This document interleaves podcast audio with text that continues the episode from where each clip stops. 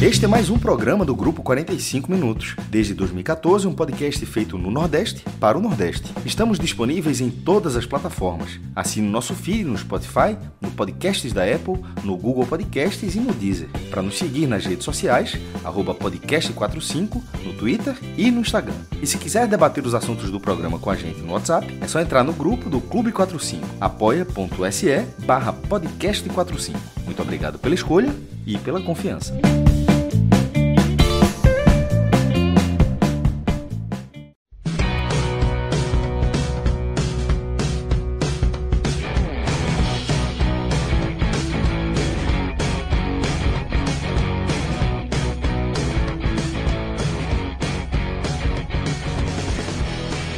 Fala galera ligada no podcast 45 minutos. Estamos começando aqui mais um telecast, um telecast para a gente analisar o triunfo do Bahia sobre o Manaus na Copa do Brasil, na segunda fase da Copa do Brasil, por 4 a 1 É um jogo bem interessante de se analisar.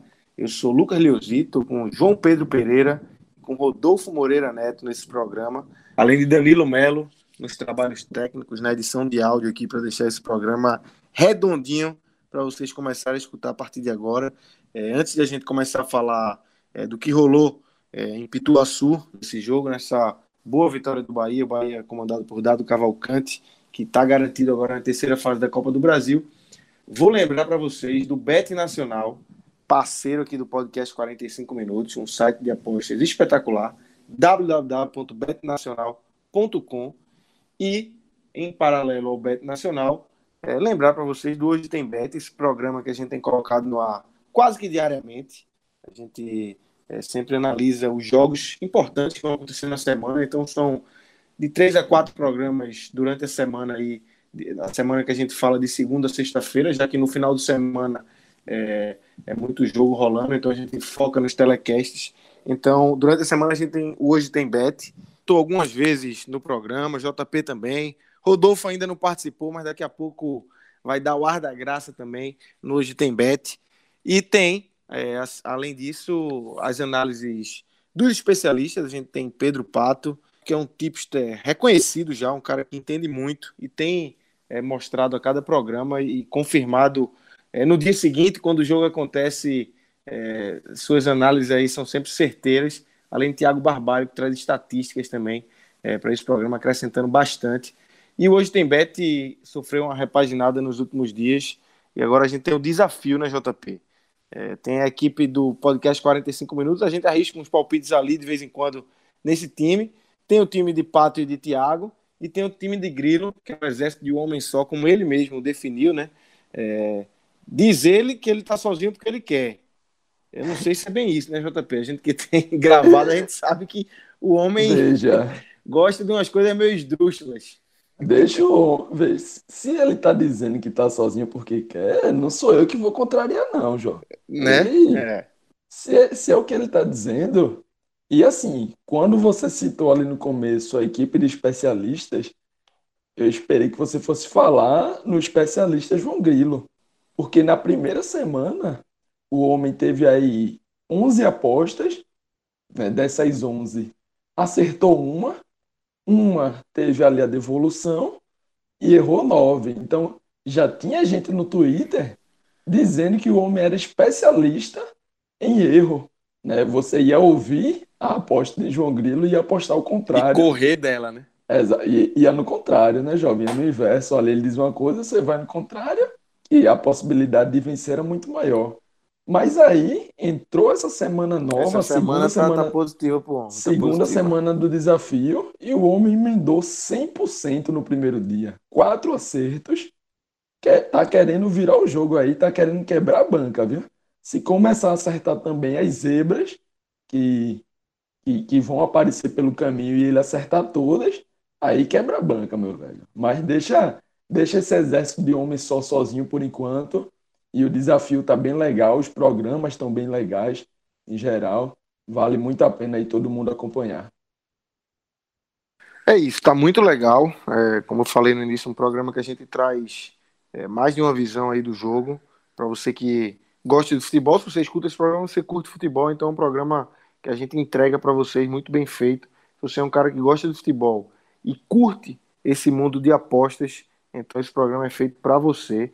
É, fica ligado no nosso feed, que está sempre sendo atualizado com Hoje Tem Bet, programação bem, bem intensa aí. E acesse o Bet Nacional, www.betnacional.com, navega por lá, que tem muitas opções, muitos jogos do futebol brasileiro, futebol internacional, outros esportes também. É um site de fácil acesso, então entra lá e faz a sua aposta. Vamos embora, vamos começar a falar de bola rolando. Começar com o Rodolfo, já que o JP já deu aqui o ar da graça dele. Rodolfo, como é que você viu aí essa inicialmente, como é que você viu essa atuação do Bahia, essa vitória por 4 a 1 sobre o Manaus?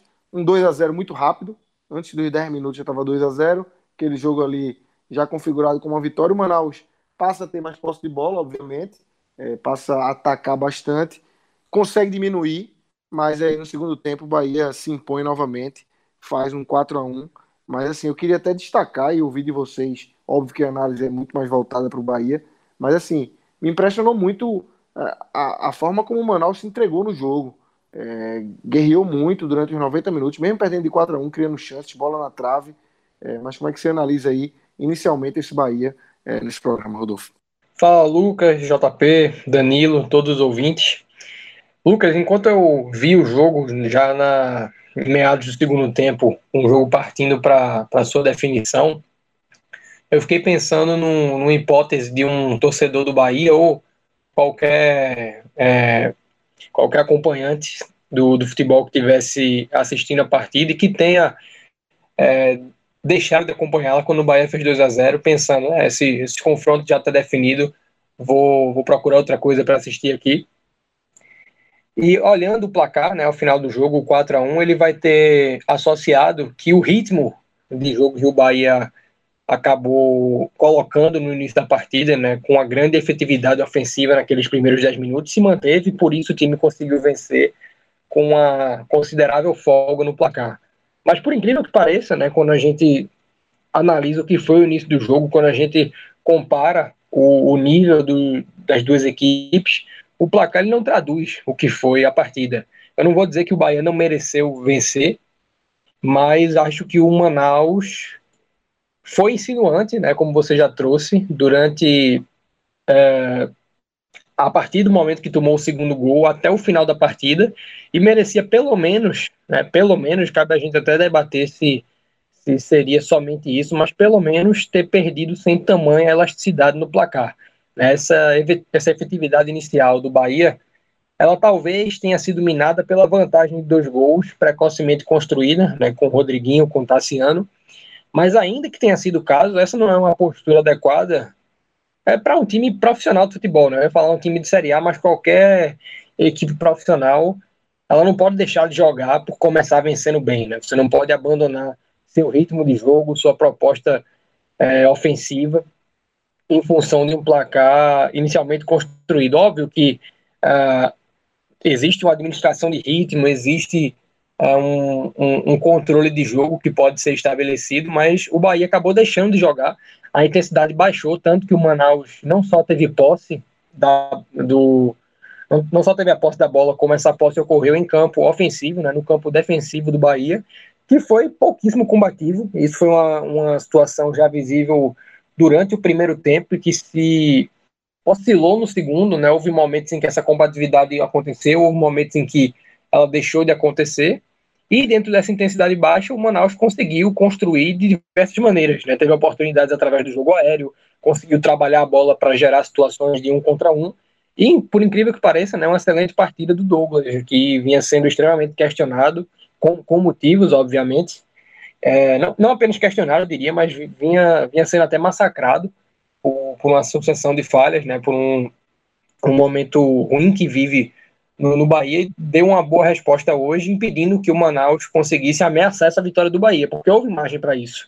Né? O Manaus teve uma organização exemplar ao longo da partida, fez um, um jogo, taticamente falando, muito bom, mas pesou a questão da qualidade. Né? Você tem um Rodriguinho, você tem um Tassiano, que apesar de questionado no Grêmio, é um jogador com capacidade de definição muito boa. E faltou qualidade da parte do Manaus, né? uma equipe bem treinada por parte do Luizinho Lopes, mas que pecou na, na, na, definição das jogadas, poderia, como eu falei, ter diminuído essa vantagem, poderia até, pelo volume de chances criadas, ter buscado o empate, o Bahia teve é, algumas dificuldades. Eu acredito que é, eu não gosto muito de dizer que é impossível você jogar com uma determinada estrutura, com um determinado conjunto de jogadores. Né? Um, um debate que quem acompanha futebol pode levar para a Inglaterra, que tinha Gerrard e Lampard, né, para um, um, um, nível mais extremo. Então, não vou dizer que não dá para o Bahia jogar com Daniel e Tassiano, mas eu acho que é algo que vai levar um tempo para funcionar quando você associa o espaço que foi dado no meio de campo, hoje no, no por parte do Bahia, a característica dos jogadores. Né? Não são atletas é, com uma, uma alta combatividade, né? são jogadores de mais construção, no caso de Tassiano, até um pouco mais de definição. E eu acho que o Bahia sentiu isso hoje.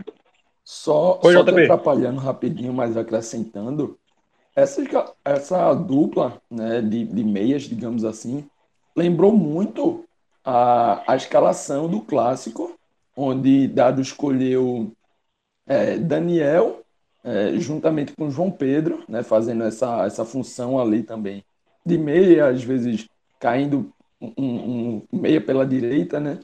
E já naquela partida, né, já naquele momento, foi muito criticada exatamente por essa falta de pegada no meio.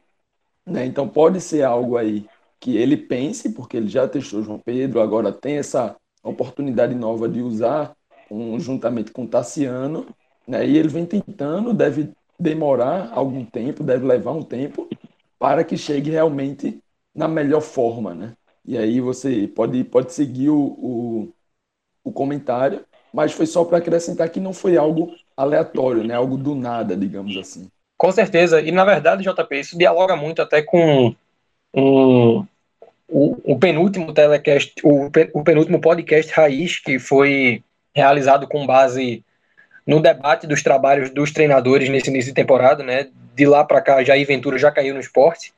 Em um determinado momento, né, eu citei o, o caso de Jorge Jesus no Flamengo, que também talvez seja um exemplo extremo, mas é didático para esse tipo de situação. É um, um técnico que conseguiu reproduzir no Flamengo muito bem o conceito de marcação em linha alta, né, com uh, o Flamengo fazendo uma excelente compactação, com os seus zagueiros jogando praticamente na linha de meio de campo.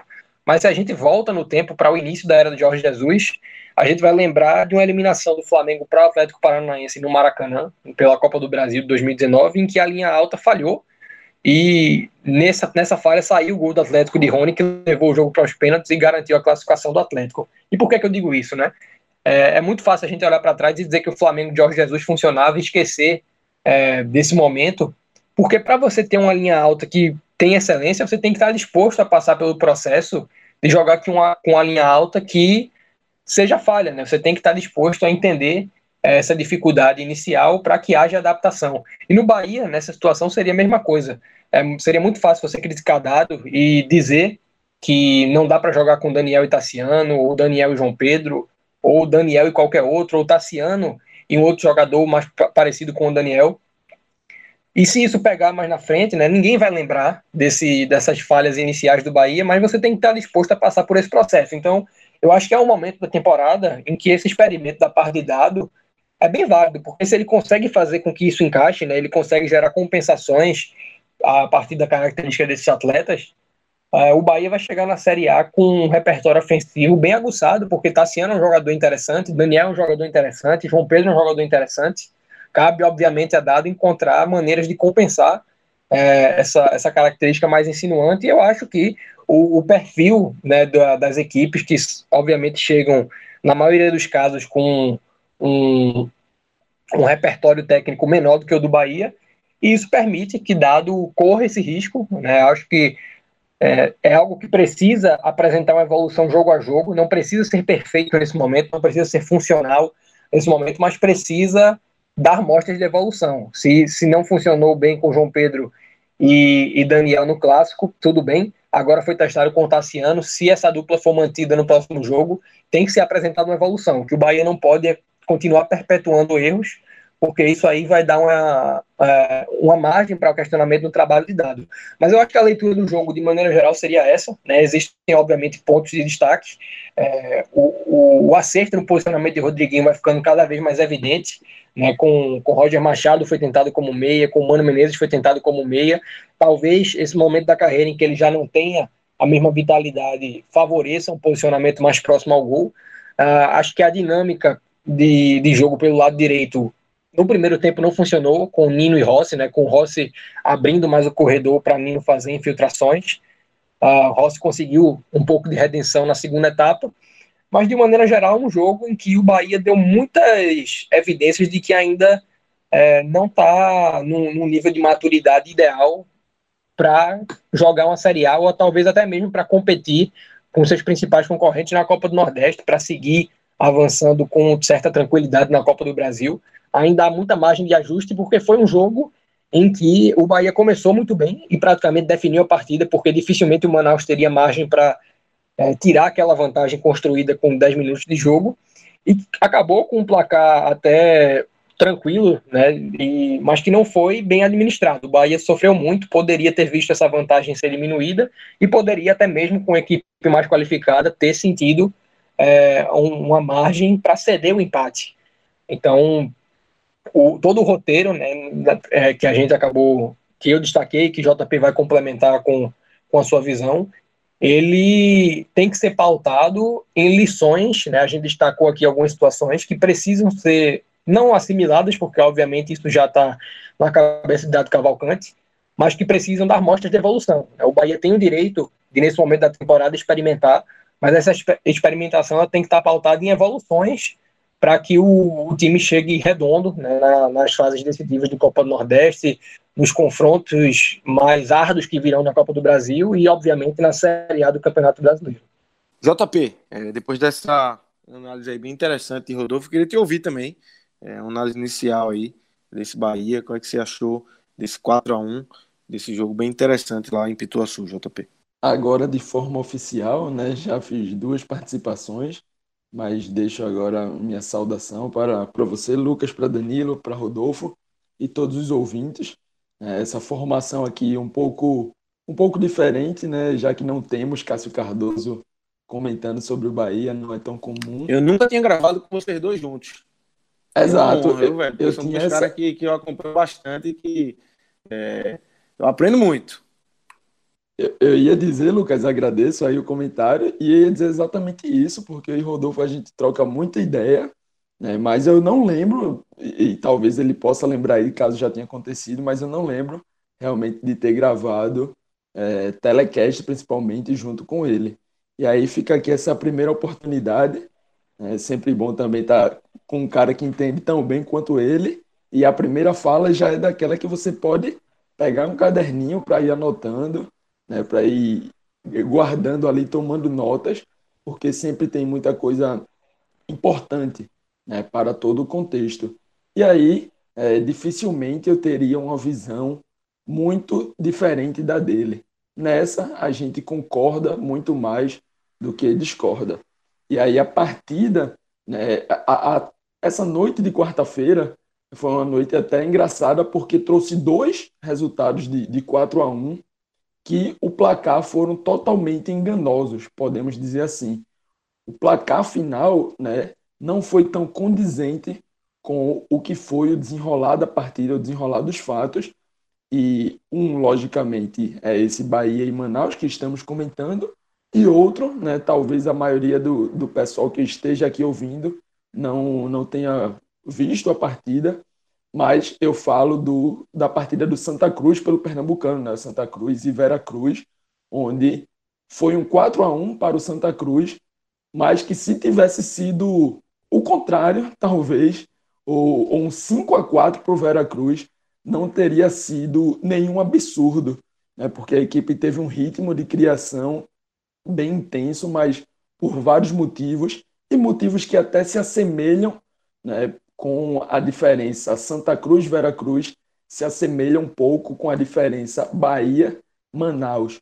Né? E eu, a gente fala dessa diferença principalmente na parte técnica individual das equipes, É, o Bahia, já no começo do, da partida, é difícil você trazer qualquer análise né, de como a partida se desenrolaria, quem teria uma maior é, dominância das ações, né, quem buscaria ter mais posse ou não, quando o primeiro gol sai logo no primeiro minuto de jogo.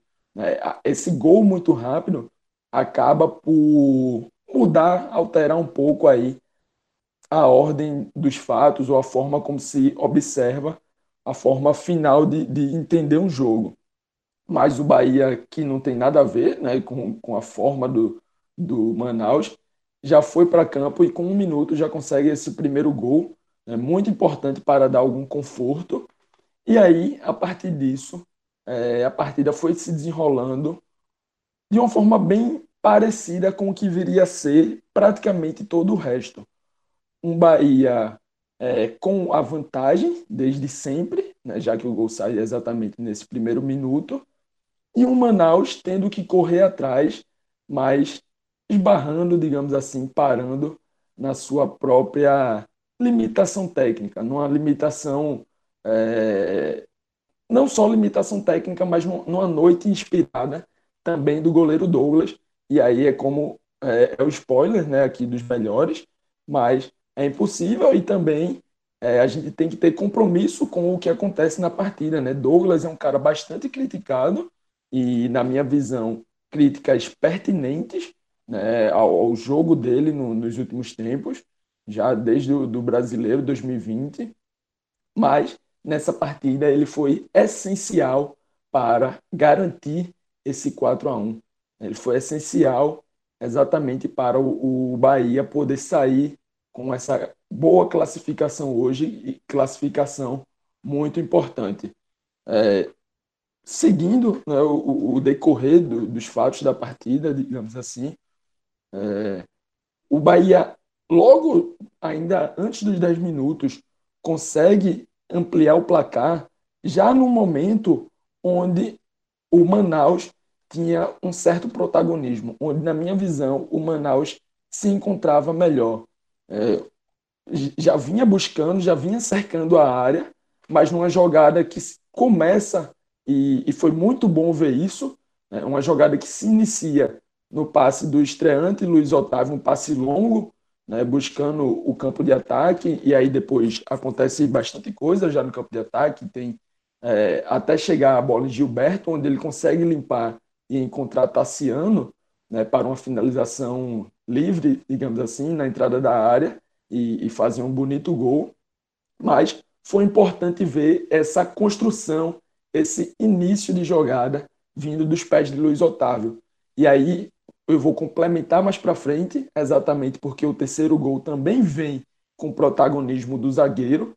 E essa dupla de zaga é algo ao qual o Bahia, né, ou seja o torcedor, seja o dirigente, aguarda muito dela. Né? Uma dupla contratada e pensada para ser titular após um ano onde a equipe sofreu bastante exatamente neste setor. Então, ter nesse primeiro jogo, onde eles atuam juntos, já uma resposta tão positiva na forma é, de defender e também uma contribuição importantíssima na fase ofensiva, na fase em que o time ataca, seja Luiz Otávio iniciando com o passe na construção do primeiro gol, seja Conte aproveitando a bola parada é, exatamente no terceiro, né, para ampliar um, um, momento também ali no início do segundo, do segundo tempo, onde o Manaus, com o 2 a 1 iria buscar muito, e a gente viu no segundo tempo o Manaus é,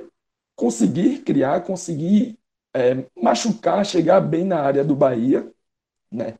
Foi um gol ali muito importante, um gol onde deu uma certa tranquilidade.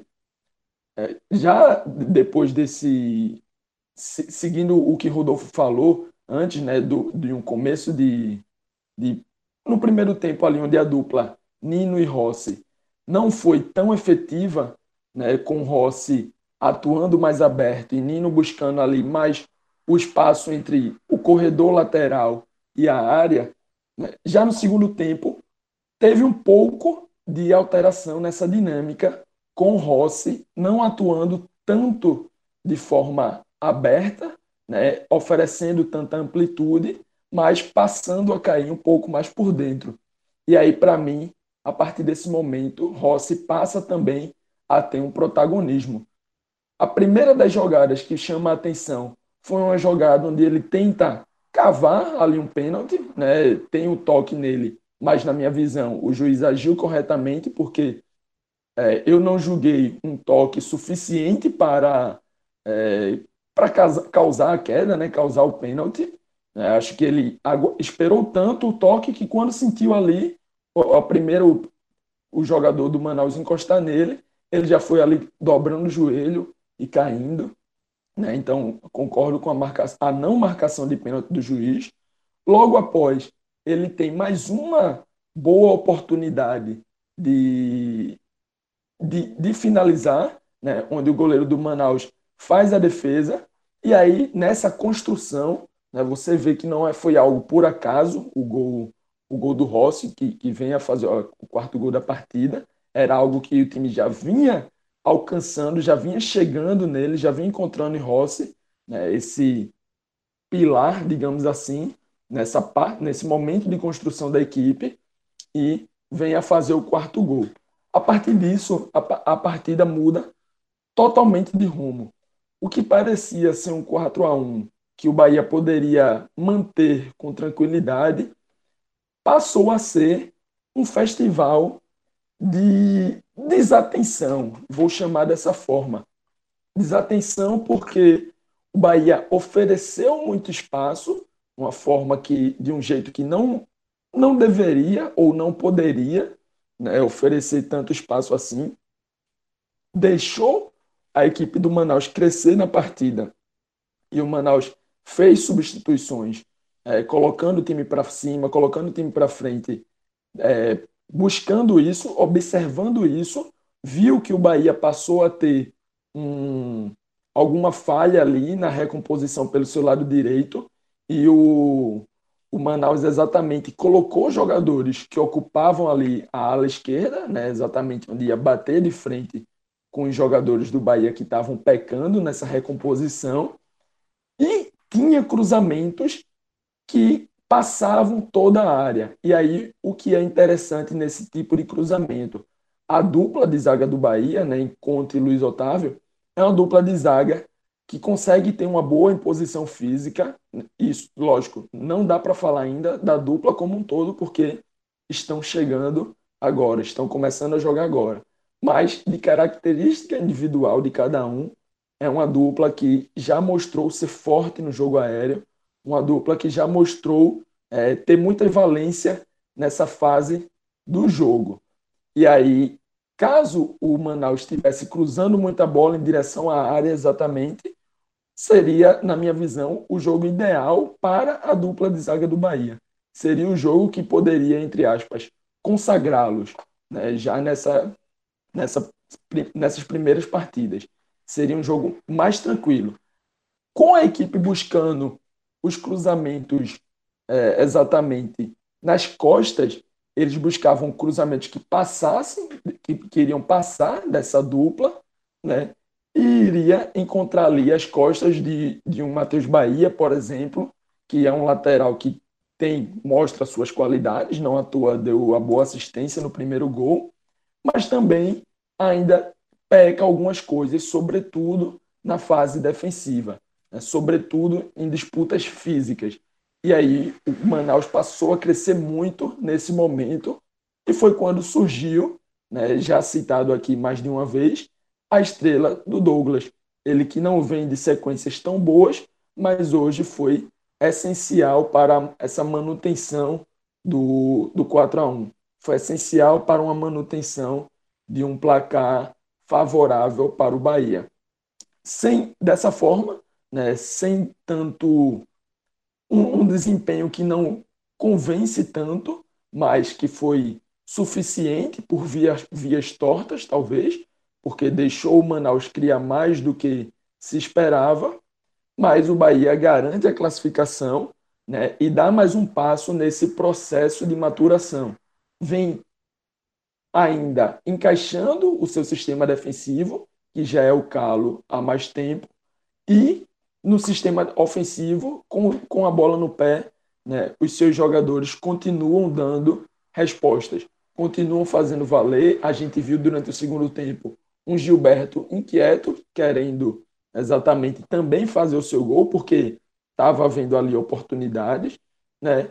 Então foi isso, um Bahia que vai maturando as suas ideias, maturando o seu elenco, maturando o seu time e encontrando né, as melhores formas de encarar cada partida, seja com bola, seja na fase de criação, ou seja na fase, ou seja no momento defensivo, na hora de segurar um placar ou na hora de, de segurar ali uma pressão do adversário, por vias tortas, mas ainda assim vai é, ainda assim vai conseguindo, você consegue observar essa evolução. Não é algo, é, digamos, à toa. É algo que você consegue ver ali um processo acontecendo, você consegue ver que, os, que o time ainda tem é, espaço para crescer e vai crescer sim ao longo da temporada, ao longo que o nível competitivo mais alto, seja na Copa do Nordeste, seja passando de fase na Copa do Brasil, seja com a aproximação do Campeonato Brasileiro,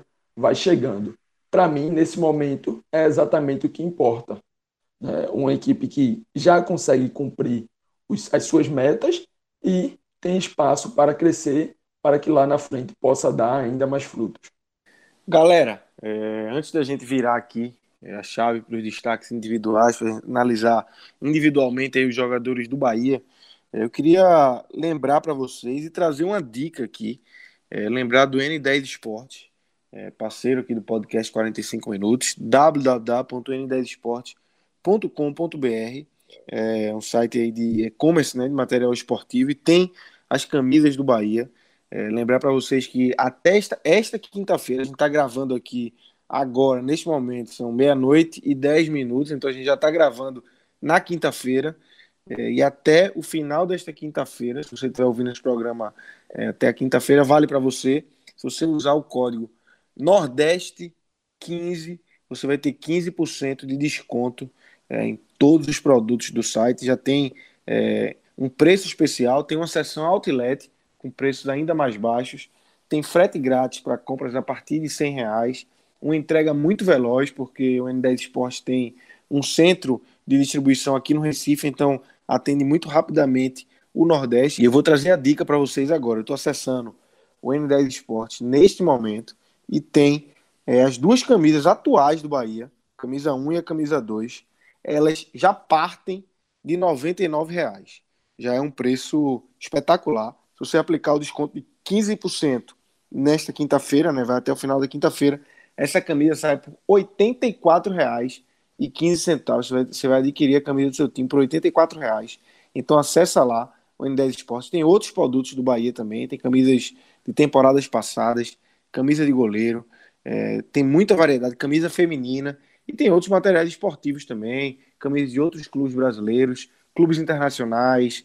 É, se você gosta de dar uma malhada, então tem é, camisa para malhar, tênis, meia, tem de tudo, tem de tudo. www.n10esporte.com br Lembrando que até esta quinta-feira, se você usar o código Nordeste15, você tem 15% de desconto. A partir da sexta-feira, volta o código podcast45 e 10% de desconto ainda é muito bom o código aqui que a gente proporciona para vocês. www.n10esporte.com.br Rodolfo, vamos embora. Vamos começar aqui a analisar individualmente os jogadores do Bahia. Obviamente, começar pelos destaques positivos dessa vitória por 4 a 1 em Pituaçu, Rodolfo?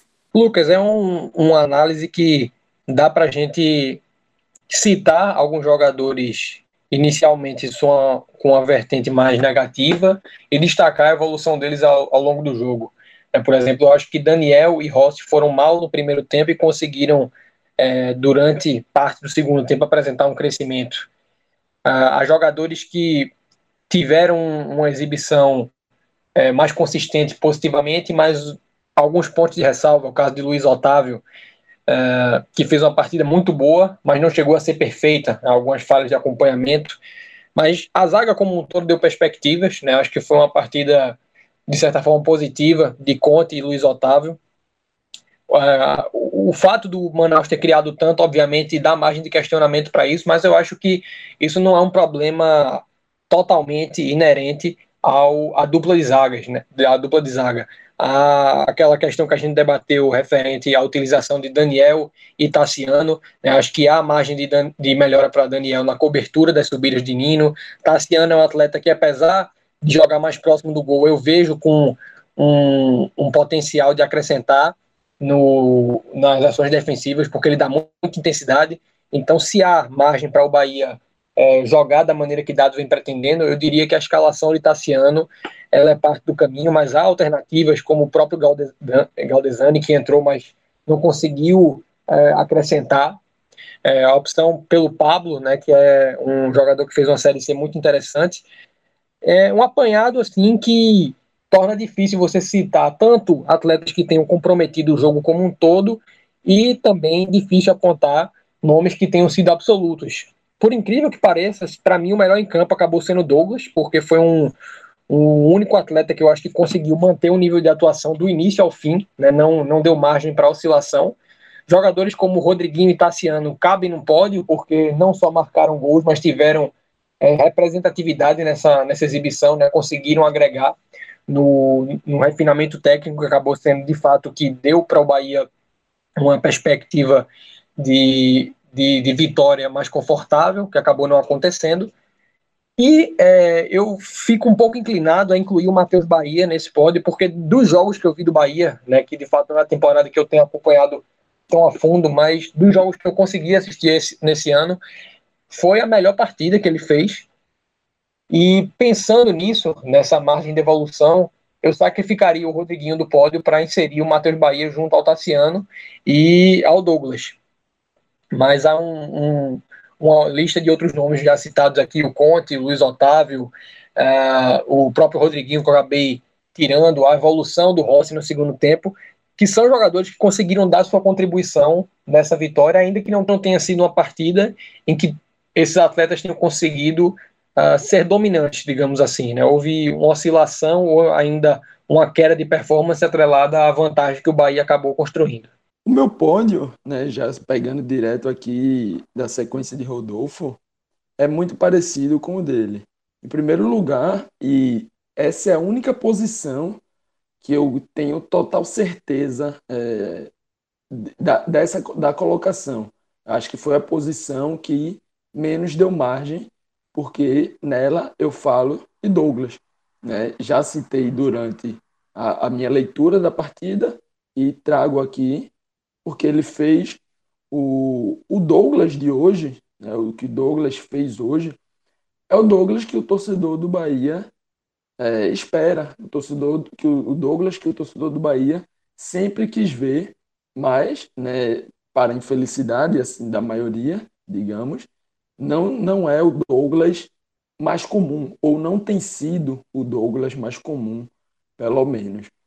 Então, o que a gente viu hoje, caso passe a acontecer com maior regularidade, seria o ideal, né? Aquilo que a gente sempre fala de, ao invés de você precisar contratar, que é o que a gente sempre fala muito do Bahia, precisar hoje contratar.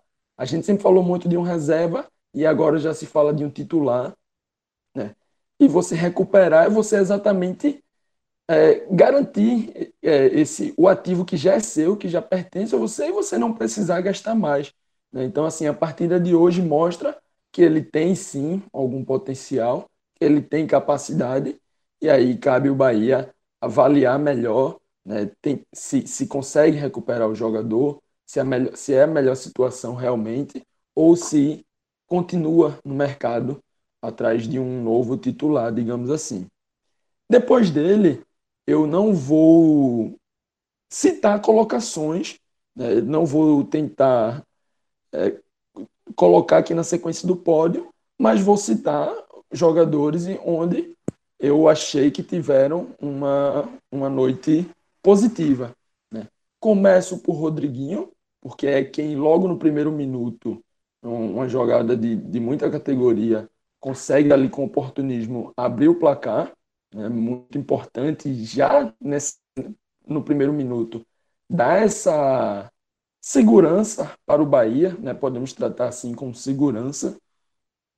Depois de Rodriguinho, é, eu vou ficar com a dupla de zaga, né? porque é algo em, onde algo que o torcedor tem depositado muita expectativa e assim como Rodolfo já disse, né, já trouxe na fala dele e eu trouxe também quando eu fiz a minha leitura do jogo, os momentos de criação do, do, do adversário do Manaus não passaram exatamente por falhas ou por erros ou por algo grave dos zagueiros. Acho que o que cabia né, exatamente a dupla em si, eles fizeram. E aí também teve o mérito do, do próprio Manaus né, em conseguir as construções e no, nos negativos é, a gente vai trazer o lado direito, como eu já mencionei também, não foi tão efetivo na hora de defender ali as jogadas em profundidade, as jogadas com um pouco mais de velocidade. Então, vou ficar hoje com esse quarteto principal. Gostei no geral também da partida do Tassiano, mas é, acho que essa falta de pegada ali no meio campo passou também um pouco por ele, e aí por isso que eu não coloco Tassiano no mesmo patamar é, exatamente do, desses quatro que eu já citei. Douglas, Rodriguinho e a dupla de zaga. Rodolfo, e o que é que a gente pode destacar aí do lado negativo? É uma vitória por 4 a 1 mas eu queria te ouvir se tem algo do lado negativo, alguém que não conseguiu agradar, que não conseguiu aproveitar esse placar elástico. A gente já falou muito do jogo, mas como é que você analisa individualmente aí e negativamente se tem alguém, algum jogador do Bahia nesse bolo? Referente às oscilações, Lucas, como eu já fiz a explanação referente a jogadores que chegaram é, a ter a viver um momento ruim ou um lance isolado ruim na partida que merece ser destacado, é, não, não cabe essa repetição. Acabaria sendo mais do mesmo. Então eu vou resumir essa, é, esses apontamentos a dois nomes que eu acho que de fato não conseguiram se encontrar na partida, né, que não, não chegaram a vivenciar sequer uma constância de bons momentos, que foram Nino Paraíba e Daniel. É, talvez o Daniel ainda com a incumbência de cobrir as subidas do Nino. Eu e o JP falamos a respeito de algumas dinâmicas ali pelo, pelo lado direito. O Rossi começou mal, mas conseguiu é, ter uma, uma melhoria no segundo tempo, que eu não vi no Nino Paraíba, eu acho que o Daniel fez uma partida muito abaixo. Né? Existem jogadores que entraram no decorrer da partida, é, caso do Galdesani, que acho que também não conseguiram agregar, mas já entraram com um roteiro de partida definido, já entraram com uma certa obrigação e com o Manaus dando a vida, não para obter a classificação, porque já era algo muito distante, mas para é, fazerem, né, o, digamos assim, o DVD da temporada, né, jogando contra o time de Série A, é, numa partida televisionada, e que daria margem de empregabilidade. Então, um gol marcado teria um peso gigante para o Manaus, ainda que não influenciasse mais nada para o Bahia. Né? Se tivesse vencido por 4 a 1 e 4 a 2 seria o mesmo. Então acho que esse, esse, essa roteirização acaba comprometendo muito as possibilidades de quem entrou no jogo para fazer alguma coisa diferente, já que o Bahia estava num, num, nível de intensidade menor, já que o Manaus estava dando de fato a vida para fazer algo mais dentro dessa partida. Então eu fecharia minha lista com esses dois nomes. Seguindo aqui, é, eu não tenho tanto que discordar. Também esses dois nomes estão na minha lista, mas eu acrescentaria somente mais um.